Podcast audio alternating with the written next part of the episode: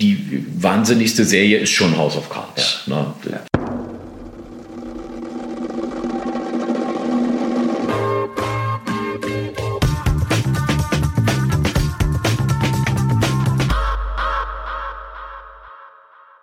Was? Ich, ich was fragen, was würdest du sagen, falls du es überhaupt sagen kannst, ja. ist die Rolle, wo du sagen wirst, also das ist für mich das, die tollste Synchronisation, die ich jemals gemacht habe?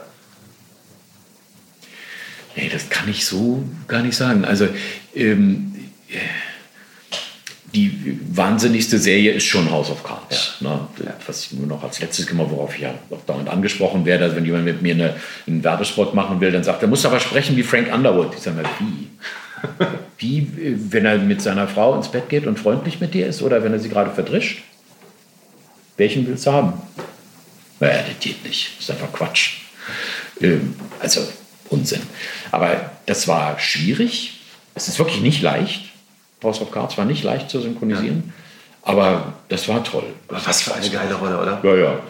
Ja, von diese, diese Vielschichtigkeit, auch so mit diesem, dieser Fourth Wall, also so direkt das Publikum ansprechen. Ja. So, also im Theater früher hätte da gestanden, beiseite gesprochen oder so. Mhm.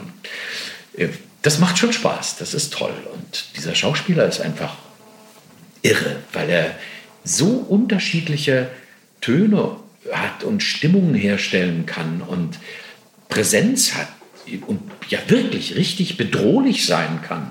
Und auf der anderen Seite dann auch wirklich geradezu freundlich, freundschaftlich, liebevoll sein kann. Also das, das ist schon toll. Ja.